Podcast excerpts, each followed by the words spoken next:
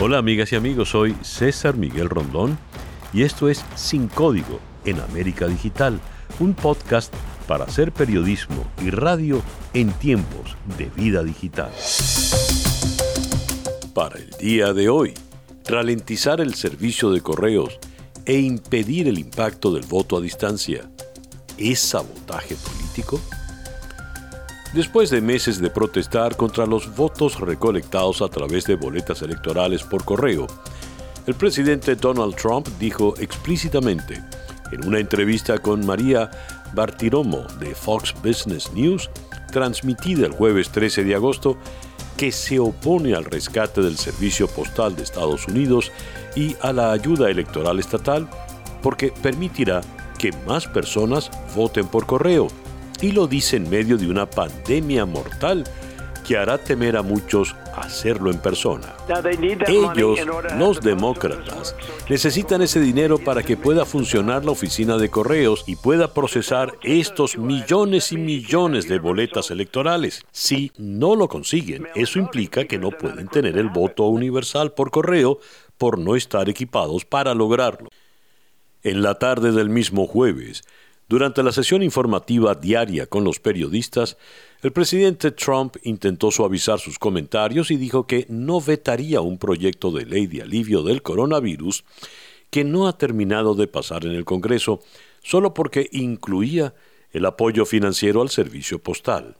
Sin embargo, continuó afirmando que la votación generalizada por correo conduciría a un abuso del sistema. Queremos que la gente vote, pero queremos que cuando lo haga signifique un voto. Cita textual.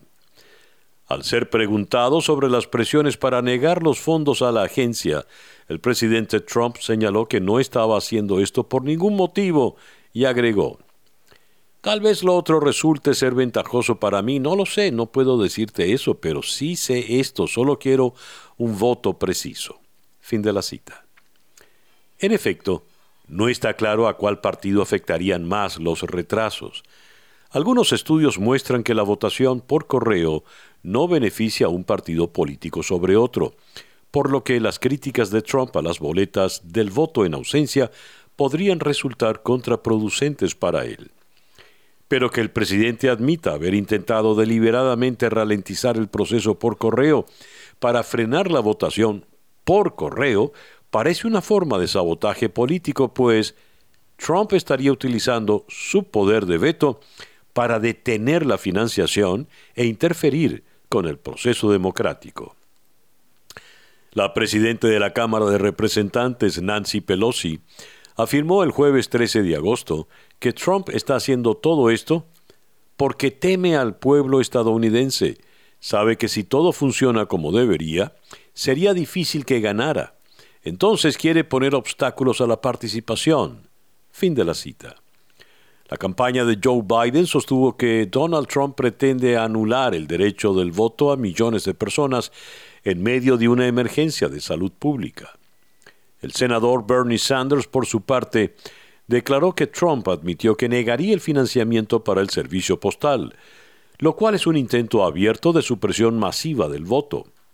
No, señor presidente, no permitiremos que haga sabotaje a la elección. Esta es una democracia, no una maldita dictadura. Su reino autoritario se acabará pronto. Fin de la cita de Bernie Sanders. Pero ¿qué piensan los ciudadanos del voto por correo? Escuchemos algunos testimonios. Me parece fabuloso y más en los momentos que estamos viviendo es como protección y también es como más rápido. Bueno, yo siempre que he votado he votado por urna. No me parece muy buena idea por, por correo. Estoy de acuerdo con el voto por, por correo. ¿Por qué? Porque es conveniente, porque nadie quiere salir a la calle, porque para qué hacer colas en un centro de votación con miles de personas cuando lo puedes hacer desde tu casa y aquí el correo funciona y no hay trampa. Bueno, particularmente no tengo nada en contra, sin embargo, para mi gusto personal prefiero hacerlo de manera presencial. Eh, no estoy de acuerdo con el voto por, por correo, primero y principal, porque estamos viviendo muchas situaciones inseguras, entonces pienso que es más seguro ir a votar personalmente. ¿Cuáles son las medidas de control? Eh, siento que no va a ser lo mejor y, y pueden haber muchas, muchas discrepancias. Y si estoy de acuerdo con el voto por correo, lo hice así durante nueve años en el estado de Oregon y jamás existió ningún problema. Pienso que en la actualidad sería una herramienta efectiva y confiable para llevarlo a cabo. Para la Organización Nacional de Derechos Ciudadanos Public Citizen, esta acción es un golpe de Estado burocrático para permanecer en el poder. A las acciones anteriores hay que sumar el reciente nombramiento de uno de los donantes de Donald Trump en su campaña electoral, Louis DeJoy, como director general de Correos. Su designación ha precedido a los cambios de política y aumento de la demora en las entregas. Según Vice News, el servicio de correos retirará cientos de máquinas de procesamiento de correo de gran volumen de sus instalaciones, lo que significará una menor capacidad para procesar el correo durante la temporada electoral. ¿Tienen fundamentos los planteamientos del presidente Trump de un posible fraude? ¿O hay algo más de trasfondo? Consultemos la opinión del analista político Hernán Molina desde la ciudad de Los Ángeles. Hola Hernán. Muchísimas gracias César por la invitación para unirme contigo en esta charla. El alegato del presidente de que puede llegar a haber fraude en forma masiva no se coincide con la realidad ni con los estudios que se han hecho que muestran que varios estados que han hecho las elecciones en forma eh, por, correo no han tenido esos casos de fraudes. El presidente alega de que puede llegar a haber fraude, una porque tiene miedo de que al hacer más fácil la votación para la gente que por ahí un martes no puede ir a votar porque tiene que trabajar o porque tiene miedo de infectarse con el COVID, la gente vaya a votar en forma mucho más masiva y que no voten por él. Ese es el otro miedo que tiene el presidente. Es un miedo que tiene obviamente a perder la elección. Y está dispuesto a todo, porque lo que está haciendo con el correo, que básicamente un protégé de él está desguazando al correo americano, que ha sido una institución ejemplo aquí en Estados Unidos, es realmente una actitud repudiable, es antidemocrática y va contra todos los valores que esta república ha abrazado por tantos años y ha sido una democracia que ha sido un ejemplo en el mundo y eso realmente es lo que le molesta al presidente. Y espero que nuestra república a través de sus instituciones rechace esa táctica repudiable. Gracias Hernán. Era el analista Hernán Molina desde Los Ángeles. Por lo pronto, los estados deben actuar para limitar los potenciales retrasos enviando las boletas de voto ausente con anticipación. Los ciudadanos llenándolas y depositándolas en los buzones oficiales antes de la fecha electoral, o asistiendo masivamente a hacerlo en las urnas el 3 de noviembre.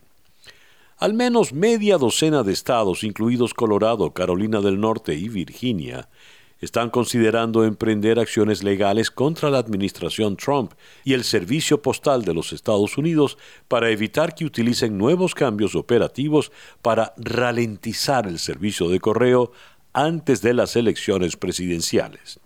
El domingo 16 de agosto, la presidenta de la Cámara de Representantes, Nancy Pelosi, anunció a través de una carta enviada a los congresistas que ha decidido pedir que el hemiciclo retome su sesión esta semana para votar sobre un proyecto de ley que impediría hacer nuevos cambios a las operaciones del Servicio Postal de Estados Unidos. Dijo la señora Pelosi, estamos viendo en todo el país los efectos devastadores de la campaña del presidente Donald Trump para sabotear las elecciones al manipular el servicio postal para privar el voto. Fin de la cita. Adicionalmente, Varios congresistas demócratas han pedido, además, adicionalmente, varios congresistas demócratas han pedido que Luis DeJoy, nuevo director del servicio postal, testifique el próximo 24 de agosto sobre los cambios que ha impulsado en el servicio postal. Por su parte, Mark Meadows, jefe de gabinete de la Casa Blanca, señaló el pasado 16 de agosto que no es cierto que Deloitte planee apagar centenares de máquinas que automatizan el correo y que son vitales para procesar votos, y aseguró que ninguna de ellas se desconectará hasta las elecciones.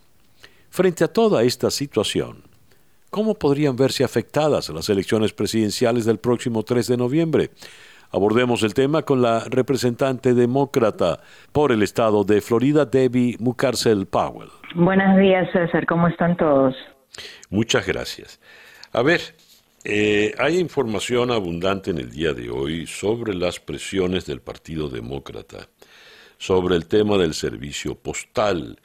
Y según un despacho desde Washington, van a pedir que el señor Luis de Joy, quien fuera financista de la campaña de Donald Trump y ahora está al frente del servicio postal, pues testifique en una audiencia de la Comisión de Supervisión y Reforma de la Cámara de Representantes.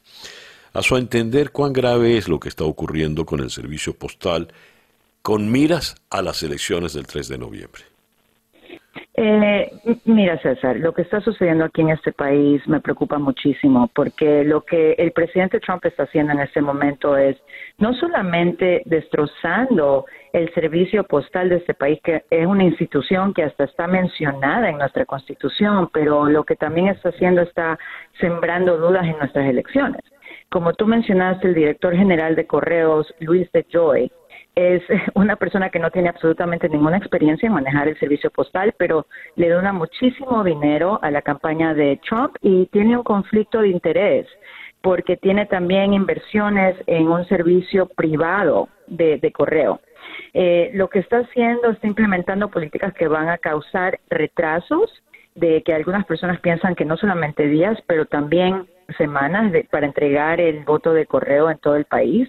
Nosotros sabemos aquí en el estado de la Florida que eh, por muchos años los republicanos han utilizado este método y lo que Trump está diciendo es que hay mucho fraude y que por eso él no quiere que las personas voten por correo. Están quitando máquinas en ciertos eh, sitios de correo postal en el país, están quitando esos este, buzones azules que ustedes han visto en la ciudad de Manhattan, en Nueva York, donde las personas van a, poner eh, su correo. Y esto no nos va a afectar solamente en las elecciones.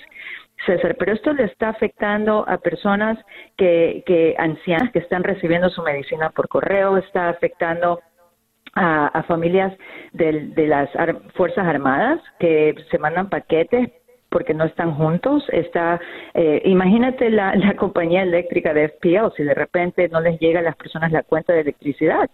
Eh, está causando caos y es porque quiere intervenir en las elecciones, porque él sabe en este momento que los números no están a su favor. ¿Y el presidente tiene potestad, autoridad para eh, desmantelar el servicio postal de Estados Unidos? Mira, eh, no, eh, nosotros en el Congreso, la Cámara de Representantes y el Senado eh, tenemos que enviar fondos al servicio postal. Nosotros en la Cámara pasamos una ley para enviar 25 mil millones de dólares para el servicio postal. El Senado no ha querido incluir esa, esa suma en, la, en el proyecto de CARES, así que lo volvimos a hacer en el proyecto de héroes que ellos en este momento no han querido pasar.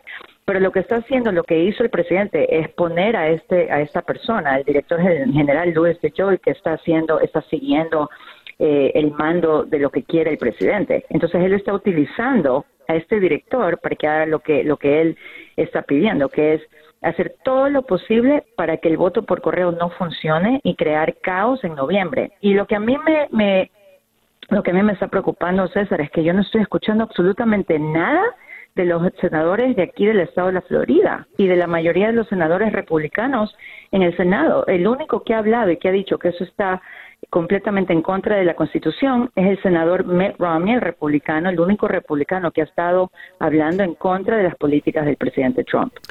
Gracias, Debbie. Era la congresista Debbie Marcusel Powell desde la ciudad de Miami. Mientras tanto, y de forma colateral, otros son los afectados porque las boletas de votación no son lo único que entrega la oficina de correos, y si se afecta su servicio se está afectando a las personas mayores que reciben sus medicamentos por correo, a las pymes que envían sus productos y a muchos contratistas a los que todavía se les paga con cheque. A pesar de todo lo dicho, o por eso mismo, haciéndolo de forma anticipada, el presidente Trump y la primera dama Melania solicitaron sus respectivas boletas de voto ausente como residentes de Palm Beach, en Florida. lo hicieron de forma anticipada antes de ser ellos mismos el target de esta otra forma de sabotaje político. Y bien, así hemos llegado al final de nuestro podcast por el día de hoy. Esto es Sin Código en América Digital, un podcast para hacer periodismo y radio en tiempos de vida digital.